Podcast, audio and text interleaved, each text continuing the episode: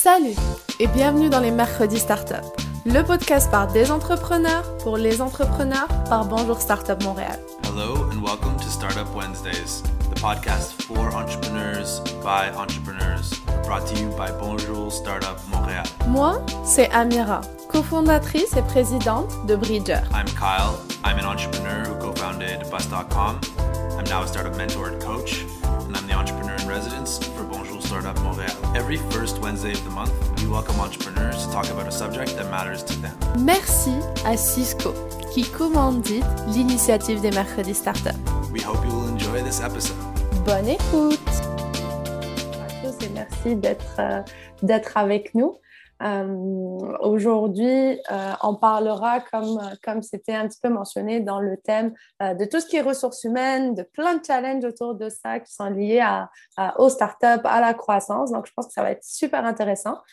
Et avant de commencer et de poser une petite question à, Kyle, je voulais aussi remercier, comme d'habitude, Cisco, qui est un de nos partenaires pour, euh, c'est grâce à qui en fait on, a, on, peut continuer à faire ces mercredis startup et bien sûr à toute l'équipe de Bonjour Startup Montréal.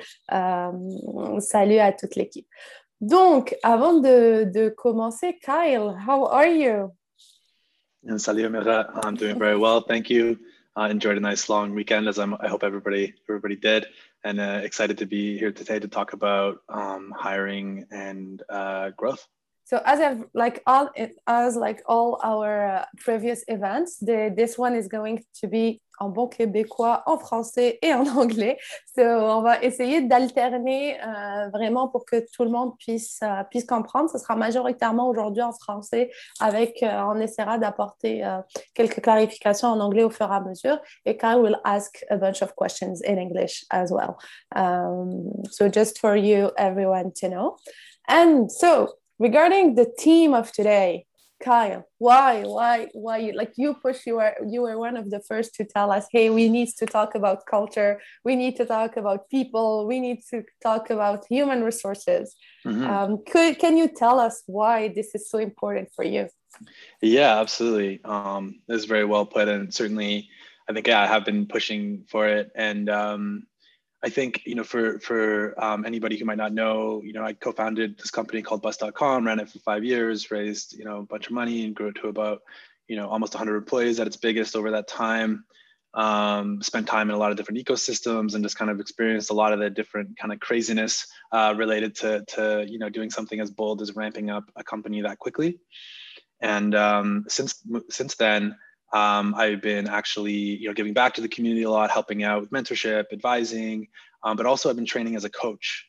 And um, and through that coach work, I've kind of gotten really involved in sort of, you know, this this uh, this lens of looking at businesses kind of as the organizations as as the product and as like each individual as kind of uh, you know a, a contributor uh, to that to that kind of organizational uh, fabric. And um, and I, and I see that as a common trend for a lot of first time founders. They kind of get into the business and they think hey you know the product is what we're actually building and, and selling. And then they quickly realize you know that actually the the the more important product here is the organization itself. And often um, it takes founders a long time to realize that. And also um, they they might realize man, you know, my computer science degree isn't really maybe the best qualification for for you know, um, you know, I don't necessarily have the right tools to do this really well and intentionally. And I heard this um, summed up really interestingly recently um, on a podcast where they had um, the the gentleman who ran the the Rothman School um, or business school in in Toronto, and he mentioned you know uh, anecdotally that you know all the MBA students when they when they join they all they want to learn is like financial modeling and strategy and all the executive MBA students who've been out in the field working, you know, for like eight and a half years on average, they, they want to spend 90 plus percent of their time learning about people and organizations. And, and that kind of tells you a lot about, you know, kind of the aspirations that get people into starting a business and then what the actual realities are in terms of figuring out how to work with that organization and, and make that happen. And so I think it's a really important part of the conversation. Um, and the more that we can get, you know, uh, as an ecosystem, get early stage uh, founders, um, especially first-time founders, thinking about this, uh, the more I think we can set people up for for success. Um, you know, earlier on. Yeah, definitely. Even like even for me in the beginning, uh, like uh, as a first time entrepreneur, we all did a lot of mistakes that just because we didn't know or we didn't see it coming. Yeah. Uh, so we don't spend a lot of time thinking. We spend a lot of time thinking about our our business model, our pricing, our product, our tech development and everything, but we don't really spend enough time thinking about the people that we have and how to create a team, culture, and how especially uh, make it grow. Um, et puis, je pense que durant cette dernière année de, de, de, pandémie, on a tous compris à quel point l'humain était important. Il y a eu énormément de shifts. Euh, mm -hmm. Et c'est aussi pour ça qu'on voulait en parler aujourd'hui en se disant, euh, on est en train de préparer euh, la suite. Cette pandémie va, va, se terminer. Il va falloir qu'on qu qu continue. Il y a de plus en plus de startups donc, qui ont qui font face à des challenges par rapport à ça. Il y a de l'hypercroissance, il, y a, il y a aussi le manque de main-d'œuvre qu'on vit ici au Québec, euh, qui est très paradoxal, mais qu'on vit énormément. Il y a la transformation numérique, il y a énormément de, de shifts et de choses qui se passent dans, dans l'environnement. Donc, c'est pour ça un petit peu qu'on voulait aussi euh, en parler et puis euh, essayer d'apprendre avec deux superbes invités qui ont accepté de nous rejoindre aujourd'hui. Bonjour Joanne, bonjour Camille. Merci beaucoup bonjour, à toutes Amira. les deux d'avoir accepté euh, de venir discuter de ce sujet très, très important euh, ce mercredi avec nous. Euh, et puis avant de commencer, j'aimerais beaucoup en quelques minutes que chacune d'entre vous euh, nous dise, dise un petit peu qui vous êtes, quel est votre parcours et quel est votre lien avec cette grande question de l'humain. Euh, je peux commencer? Vas-y, Joanne. D'abord, euh, merci Amira, merci Kyle euh, pour cette belle invitation qui, euh, au début, m'a surprise, m'a surprise de façon très positive, dans le sens que j'étais contente de voir qu'il y avait une sensibilité au niveau de la gestion des ressources humaines, parce que souvent, c'est un volet qui est mis de côté, on pense à tous les aspects financiers, on pense à tous les aspects matériels, mais l'humain va être mis de côté. Donc, en tant que spécialiste HR, c'est sûr que vous êtes venu chercher euh, euh, les bonnes émotions de mon côté, puis euh, ça m'a fait plaisir de répondre. Bon, Joanne Saint-Onge, j'ai là à peu près 30 ans d'expérience en ressources humaines. J'ai fait mes armes au Québec dans le secteur de la santé. C'est là que j'ai développé tous mes outils. Et puis après, j'avais besoin, comme on a un auditoire de technologie, à une certaine époque, il n'y avait pas d'ordinateur dans les hôpitaux. Donc, euh, j'ai migré vers une entreprise à Montréal qui était dans tout ce qui était software euh, HR et euh, pay, payroll, ce qui m'a permis euh, justement de développer ma sensibilité au niveau des technologies et mes compétences aussi. De fil en aiguille, j'ai bâti moi-même une start-up euh, en rôle conseil, service conseil RH. Et puis, j'ai euh, accepté un premier mandat dans l'international. Donc, euh, ce qui m'a permis de développer le management interculturel.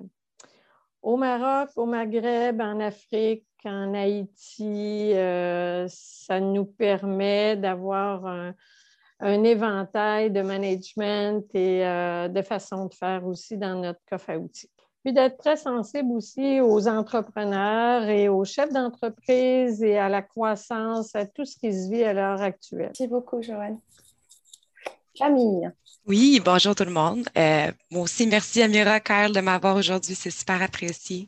Uh, on my part, I started in tech startup world in 2013, where I joined as the first employee at Root Data Center.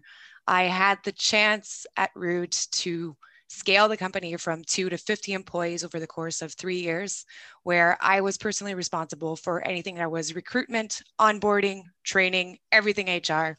So my first scale was from six to 35 employees over the course of three months, three months, including recruitment, onboarding, training, ready to start working after those three work, three months. So it's definitely something that hits close to home anything that has to do with scale ups, technology, recruitment. It's, uh, it's something that I'm very passionate about. In 2018, I started my own startup, Solabs, and I moved from server rooms to software and artificial intelligence. So completely different set of skills. Uh, had a lot of fun discovering hiring in that space specifically and managed to hire a wonderful team of eight people behind Soul Labs. And uh, yeah, and on to bigger and better things.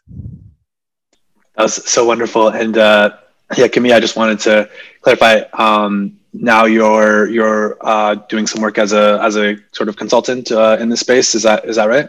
Yeah, this is something awesome. I've just started. Um, so very brand new. I've cool. started offering consulting services for startups, scale up specifically awesome. in mentoring and coaching into basically around culture and how to recruit and how to set your good foundations around your people to That's, be able to grow. Yeah. yeah, it's so amazing. Sorry, I hope I didn't let the cat out of the bag there, but I just want everybody here to know if they're if they're interested, um, you know, they should definitely reach out, and we'll be posting, you know, um, how to do that uh, in the chat later on. Um, awesome. Thanks, Kyle. so we can, I guess, we can jump in the subject directly, and uh, uh especially you, Camille. Euh, tu viens de vraiment parler de la première étape qui est le recruitment. Euh, surtout quand c'est en ce moment en termes de tech, il y a beaucoup de there's a huge lack of talent currently euh, quand on parle de, de, technologie. Donc, est-ce que tu peux directement nous raconter un petit peu ton, ton expérience et, et comment pour tous ces entrepreneurs qui vont nous écouter, comment ils peuvent faire en sorte de euh, réduire le temps qu'ils passent à, recruter, mais sans minimiser la qualité, en la maximisant et en faisant en sorte d'avoir des gens qui sont ready to go, comme on dit, euh, le plus rapidement possible. Je sais que c'est une grosse question, mais... c'est super gros comme question. Pour moi, la chose fondamentale, c'est de connaître votre processus. Donc, savoir tout de suite, c'est quand votre temps de recrutement. Combien de temps que ça vous prend pour faire chaque étape, dans le fond, de vos processus d'embauche pour s'assurer d'arriver dans vos temps puis de voir où vous êtes capable de couper? Pour vous donner un exemple, euh, chez Root, j'avais à recruter 15 différents techniciens qui allaient faire la même, le même travail. Vu que c'est le même travail, je pouvais couper le montant de recrutement en I joined basically those interviews and created group interviews. That created a lot of stress. It was completely new. I never had done it in the past. But at the end of the day, it cut my time in recruitment by about a week. And a week over three months is huge. Donc, si vous avez votre processus de marquer sur papier avec les temps dans le fond, pour chaque, chaque, chaque étape, vous allez savoir c'est où vous n'avez pas le temps de faire des erreurs, c'est où vous avez le temps, dans le fond, de jouer un petit peu plus. Et ça va vous permettre aussi de pouvoir être plus créatif aussi dans vos alentours pour couper votre temps. Après ça, tu as plein d'autres sujets, mais je pense que quand ça vient vraiment à, euh, à sauver du temps dans le recrutement, c'est vraiment ça. Mettez-le sur papier. Mettez et puis, et puis, dans un contexte où il n'y a pas assez de talent out there. Euh, comment vous avez fait pour trouver les, les, les, 35 personnes, en fait, quand ils sont pas forcément disponibles? C'est quoi les différentes stratégies qu'on peut mettre en place pour attirer des talents ou aller en chercher là où peut-être on n'y pense pas souvent? Oui, absolument. Euh, une des choses que moi, j'ai trouvé super le fun à faire, premièrement, il faut, dans, en temps de pénurie, il faut savoir c'est quoi nos compromis. Donc, on a notre recrutement, dans le fond, notre personne idéale qu'on aimerait ça recruter. Et par la suite, dans le fond, c'est quoi le minimum qu'on veut? À travers ces compromis-là, on va être capable de voir un petit peu plus, dans le fond, c'est quoi qu'on est prêt à former l'individu, c'est quoi qu'on n'est pas prêt à former l'individu pour quand ils vont joindre notre équipe. Encore une fois, c'est super important de savoir ces différences-là avant de commencer le recrutement. Donc, faites votre profil de qui que vous voulez embaucher. Après ça, quand ça vient à la créativité de trouver les personnes que vous voulez embaucher, euh, pour vous donner un, exemple, il y a quelque chose sur Indeed qui s'appelle, euh, il y a un côté analytique sur Indeed. Il va falloir que je le retrouve. Je pourrais, l'envoyer à, Amira ou à Kyle. Euh, puis ça dit exactement c'est quoi que le monde recherche comme titre. Donc c'est super cool. A little like towards your your keyword search, your SEO, like you're mixing that up, but you're looking into Indeed's SEO and looking at which are the growing trends and what people are searching. Use those words. Play around with it. Play around your message and making sure that your postings are going to come up first. Puis pas juste ça, d'aller voir justement c'est quoi le titre que vous êtes capable de donner, de c'est quoi le profil de la personne, puis comment vous pouvez être. Euh, OK, la meilleure exemple, on cherchait des gardes de sécurité qui allaient pas être des gardes de sécurité, qui avaient un background avec ça, mais qui allaient faire de l'accueil et du service à la clientèle. Donc, c'est un poste qui n'existe pas vraiment beaucoup. Donc, ce que j'ai fait, c'est avec mon keyword search avec Indeed et en regardant, dans le fond, les différents profils, je l'ai appelé un front desk security agent.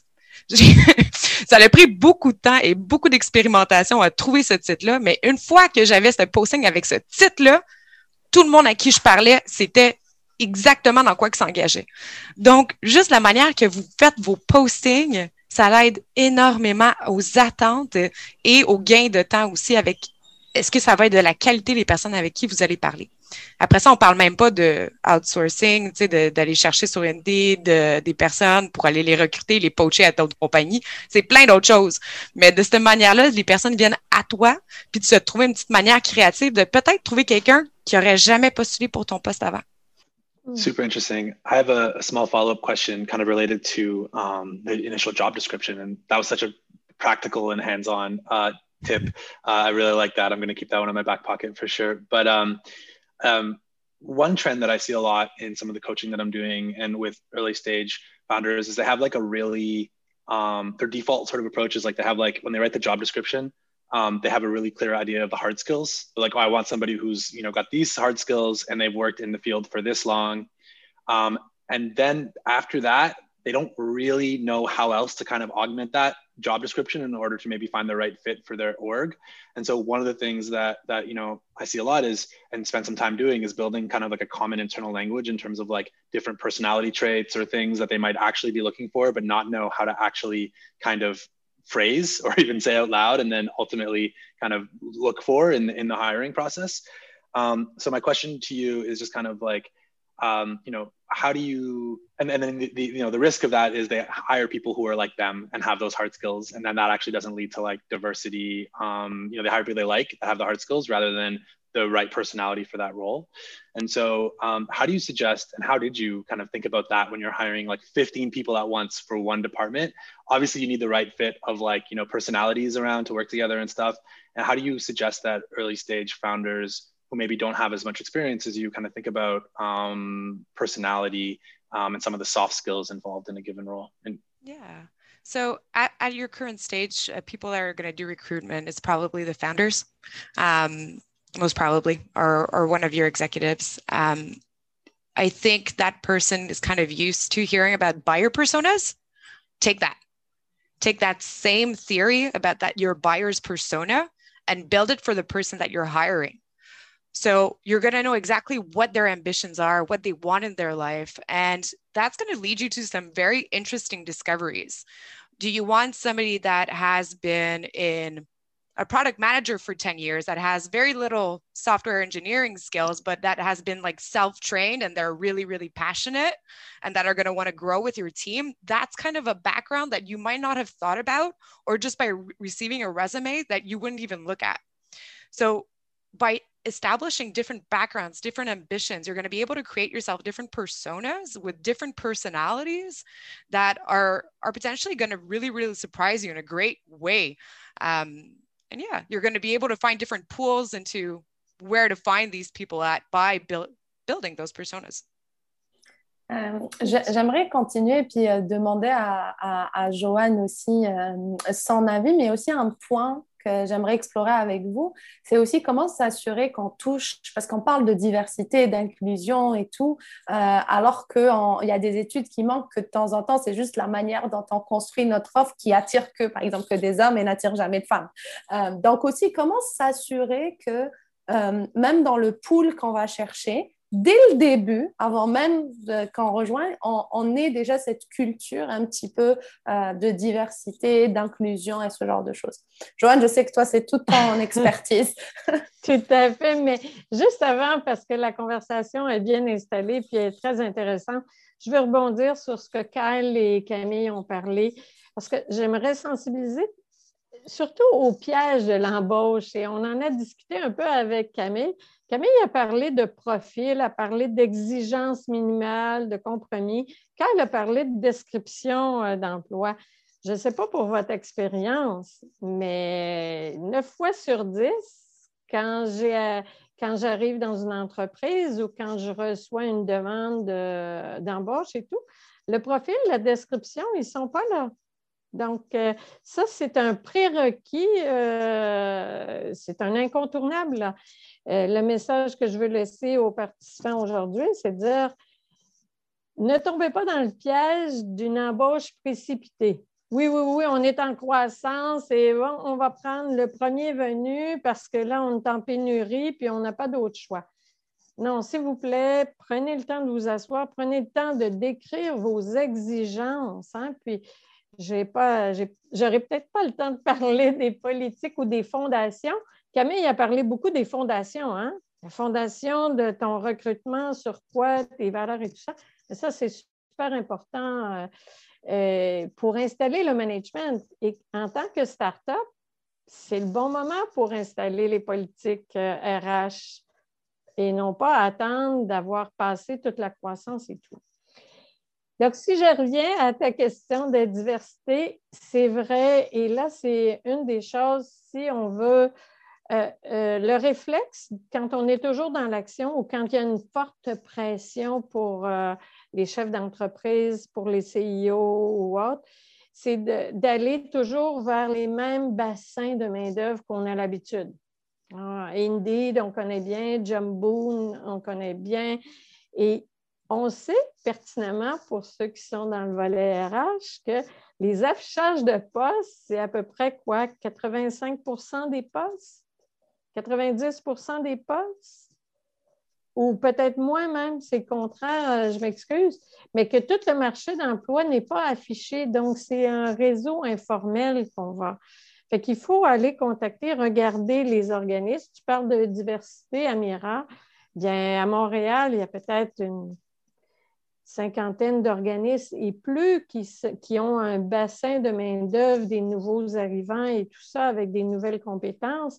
Donc, il ne faut pas hésiter à les interpeller mais aller avec des réseaux directs aussi, pas uniquement sur euh, les plateformes euh, informatisées. Mais c'est sûr qu'en technologie, ça va être notre premier réflexe. Puis, si vous recrutez de la main-d'œuvre technologie, ben, il y a des associations hein, spécialisées et tout ça qui sont aussi là pour euh, justement pour voir. Et puis, il y a le recrutement international quand D'ailleurs, euh, que ce soit Montréal International ou Québec International, sont euh, les, postes et la main-d'œuvre en technologie sont souvent les premiers euh, dans le recrutement. Oui, Joanne, oh, Joanne a mentionné les organisations, justement. vous les connaissez peut-être pas. Faites-vous une liste. Ce n'est pas quelque chose que vous n'avez nécessairement le temps de, continuer tout le temps à créer un lien avec eux parce que c'est beaucoup.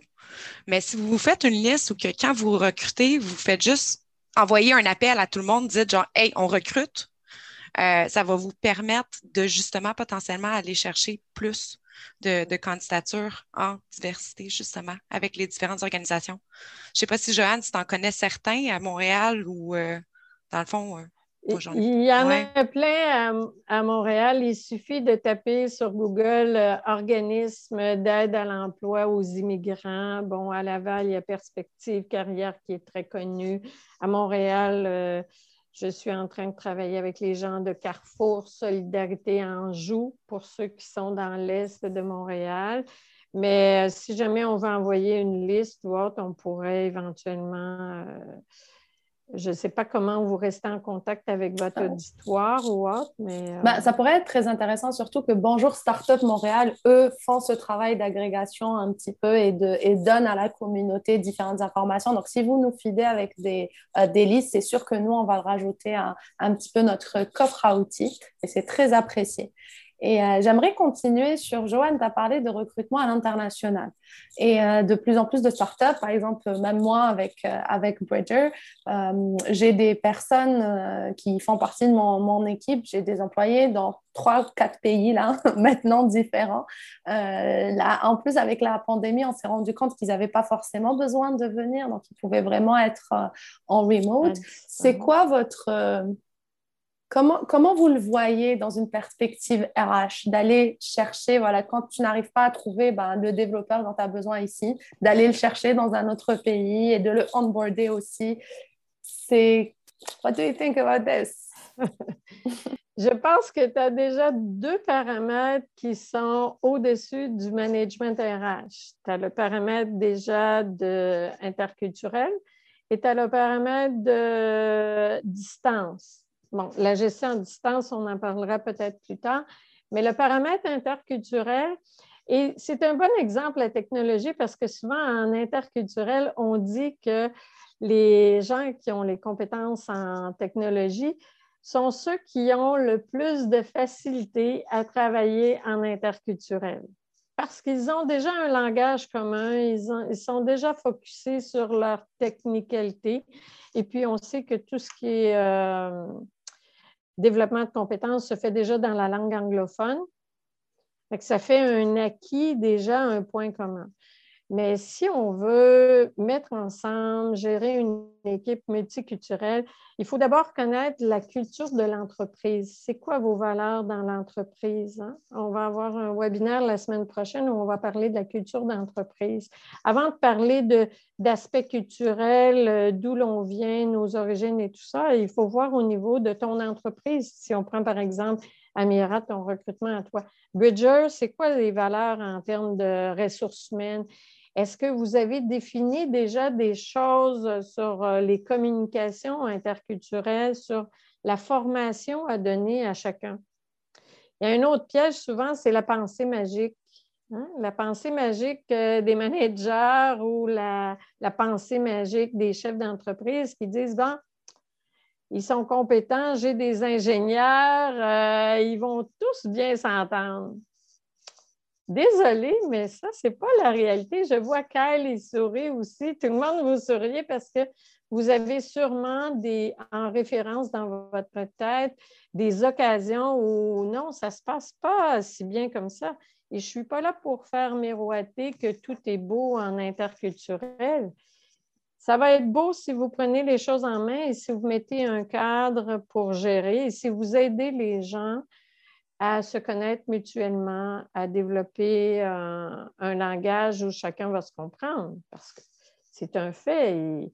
Amira, c'est sûr que tu as plein d'exemples. Toi, juste quand tu es arrivé pour étudier au Québec, tu as sûrement vécu des clashs, ne serait-ce que dans la francophonie, hein? dans le langage. Donc, en interculturel, il faut former les gens à travailler ensemble. Et ce n'est pas la partie technique, ça vient rejoindre les soft skills que Kyle a parlé tout à l'heure. Yeah, that's, so interesting and um, really interesting insights. Um, I have a, a follow-up question kind of around that.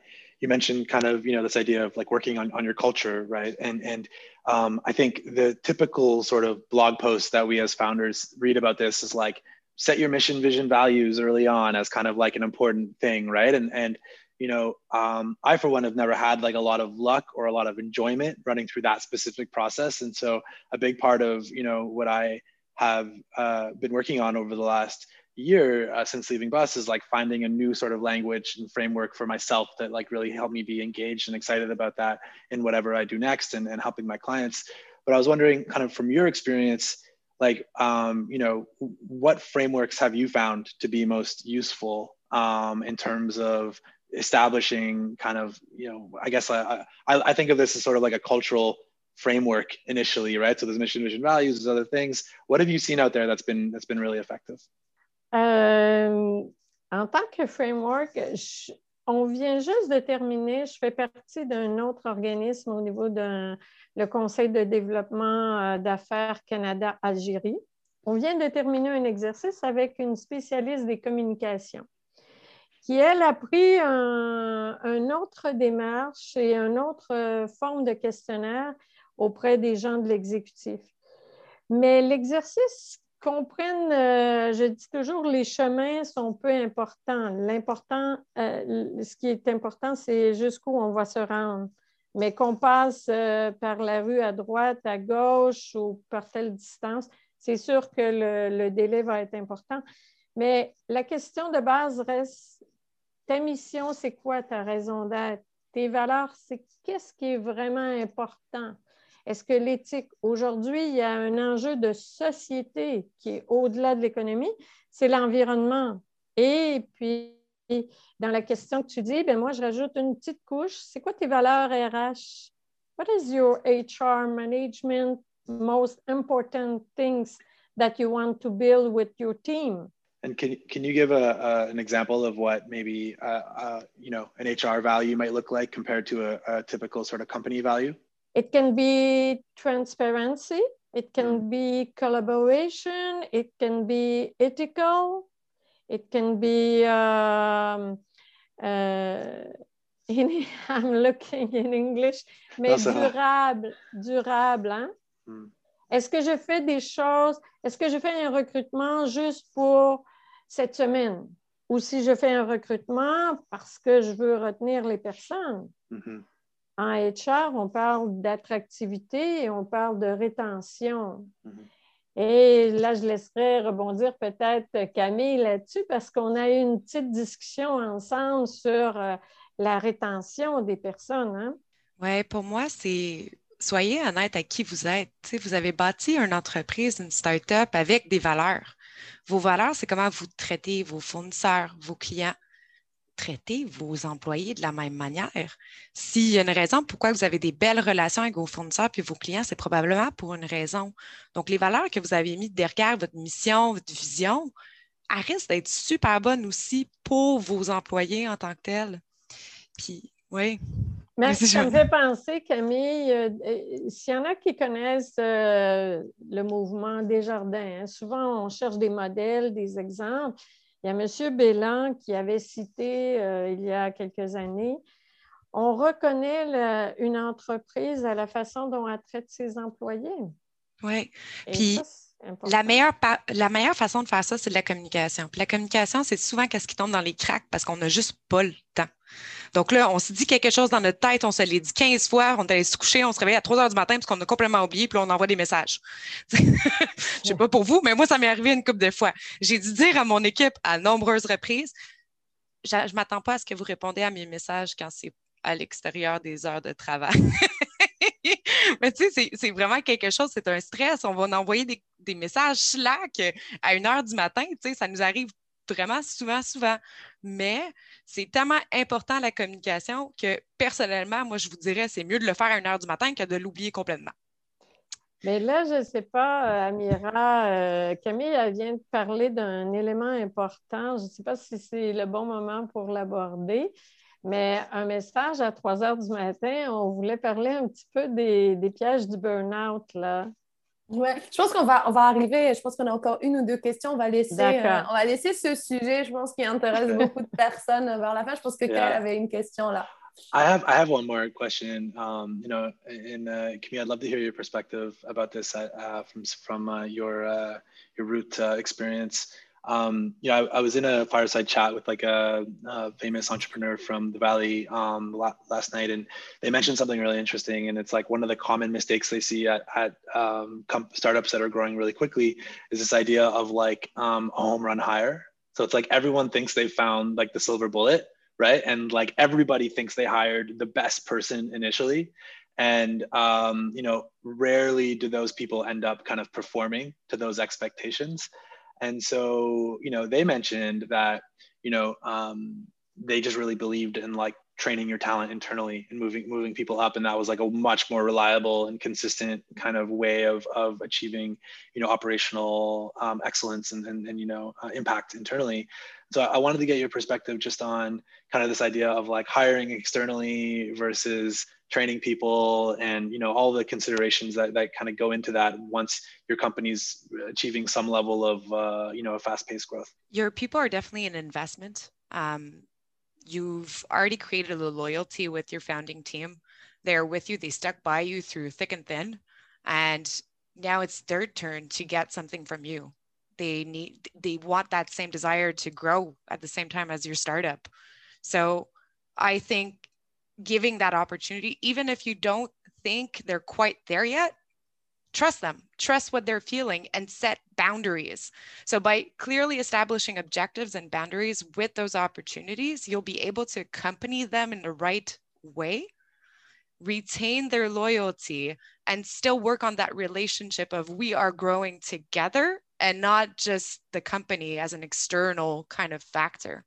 So I'm a very big advocate of giving the chance to your team and really training them and allowing them that space to fail as well. Startups, we know failure is a part of growing.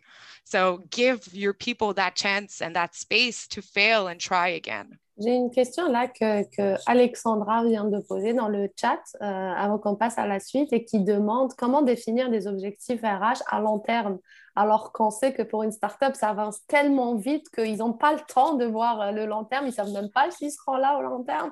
Donc, comment un petit peu consolider ces deux réalités qui sont de construire une, culture RH pour le long terme tout en vivant une accélération très court terme?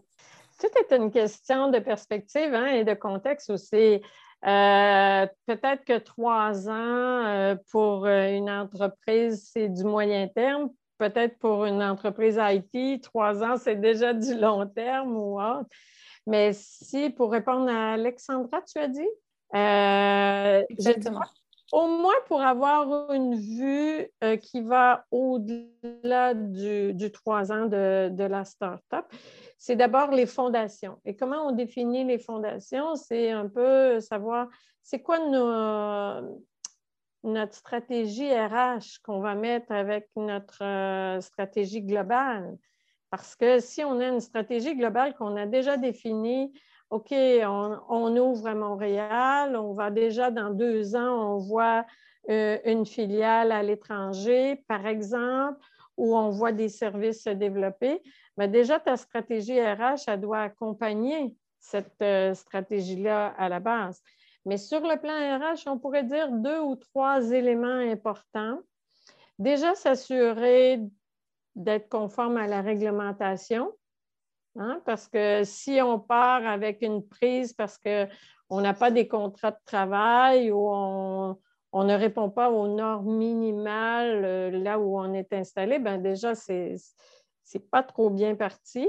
Après ça, c'est sûr qu'il faut parler des compétences et du recrutement. C'est quoi les, les, bases de notre recrutement? C'est quoi les compétences clés? Comment on les définit? Et comment on va les former aussi? Tout à l'heure, on a parlé d'attraction, de rétention, mais de développement. Camille en a parlé beaucoup hein, avec euh, son équipe, euh, le, côté loyal, comment on va les développer. Ça, je dirais, c'est le deuxième élément. La rémunération est importante. Quand je fais des diagnostics, euh, je vois beaucoup d'erreurs en rémunération. On embauche, on dit OK, allez hop, on donne telle échelle de salaire. Mais avoir une pensée de rémunération à moyen long terme, c'est déjà se construire un cadre, déjà de définir au minimum quelques échelles et à partir de quoi on va faire bouger les gens? On appelle ça la gestion de la carrière. ça inclut les talents, ce n'est pas juste euh, euh, d'améliorer les compétences, mais c'est aussi l'avancement euh, progressif. La rémunération, c'est un point sensible. On a beau dire que ce n'est pas toute la motivation qui est dans la rémunération, mais si elle est mal bâtie, et on, peut comparer, on est avec des gens de IT. Quand vous commencez à bâtir un logiciel de IT, vous définissez votre plateforme, vous définissez les besoins, vous définissez la structure. La même chose en ressources humaines. Hein? On doit définir. treat it like, like a software. ah oui, ça serait un bon élément. Donc, la rémunération, puis peut-être euh, il y a un élément que Camille a soulevé avec lequel je suis 200% d'accord, c'est la communication. Parce que quand on fait des audits RH, des diagnostics RH, la communication est toujours dans les trois premiers points sur lesquels on fait des recommandations. Merci Joanne. En fait, je vois le temps filer. Il nous reste quelques minutes et puis il y a vraiment une question euh, importante euh, qu'on voulait vous poser. Euh, c'est sûr qu'après l'année qu'on a eue, les fatigues des équipes, la fatigue morale, physique de tout le monde a été au centre, au centre de beaucoup de discussions, la santé, mentale et ainsi de suite. Ça serait quoi vos, vraiment en quelques phrases, vos tips un petit peu, vos best practices pour un petit peu aider les entrepreneurs à, gérer ça déjà avec eux-mêmes, parce qu'on oublie euh, que les entrepreneurs vont faire leur propre RH avec eux-mêmes et aussi leurs équipes, euh, surtout, surtout dans un contexte de croissance où ça doit aller vite, on recrute vite, on doit livrer vite, on doit s'assurer que les clients soient, euh, soient contents. et il se passe plein d'autres choses dans l'environnement. Donc, Camille, Joanne, ça serait quoi vos, vos, vos tips? Pour tous les entrepreneurs qui nous écoutent? Pour moi, c'est l'écoute. Je pense que Joanne dirait potentiellement la même chose, là, mais euh, l'écoute, pas juste à ce que vos employés ont à vous dire, mais aussi qu'est-ce qu'ils vous disent pas. vous le voyez probablement qu'ils ne sont pas capables de donner leur rendement aussi bien que d'habitude.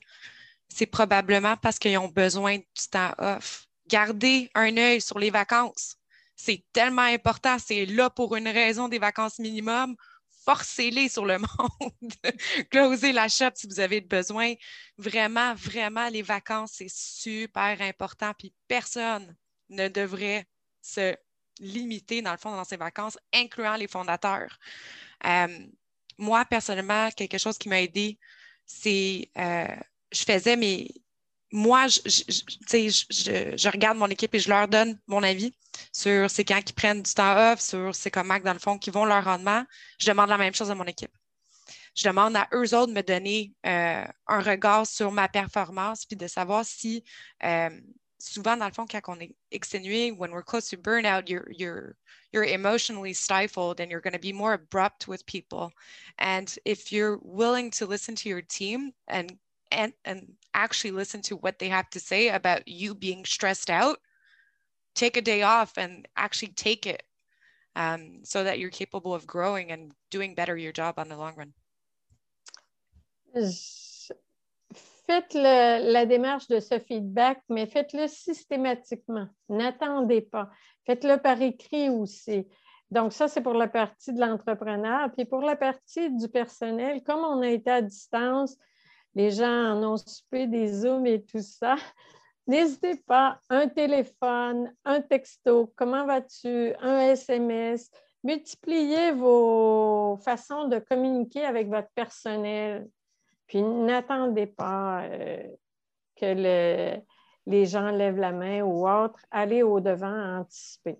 Uh, such great, um, such great uh, guiding words and a great way of, uh, of uh, wrapping up the, the session today. So it's one o'clock. We want to be respectful of everyone's time. Uh, but uh, Joanne, Camille, thank you so much for taking the time to share some of your wisdom and best practices today. Um, and uh, maybe one last question as we wrap up. Um, if people have more questions, they want to find out more, what's a good way of, of getting in touch? Um, can people reach out to you on LinkedIn or is there an email address you might feel comfortable putting in the chat um, for people? Good. Absolutely, guys. I'll send you guys my email if you have any questions. Awesome. Thank you so, so much. And um, yeah, uh, we're the ecosystem here is lucky to have to have both of you um, doing doing your best to, to move things forward uh, in this way and as a resource. So, thank you so much for taking the time today. Thank you to you and to everybody. All right. Merci à vous et puis merci à toutes les personnes, tous les participants qui nous euh, qui sont avec nous en live ou qui nous écouteront euh, plus tard et on se retrouve dans un mois.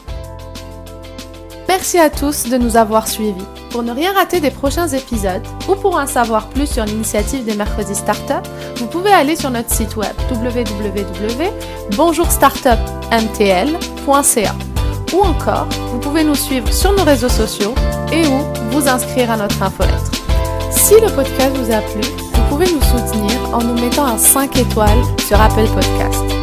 Et bien sûr, n'oubliez pas de nous dire en commentaire quel sujet vous aimeriez qu'on aborde.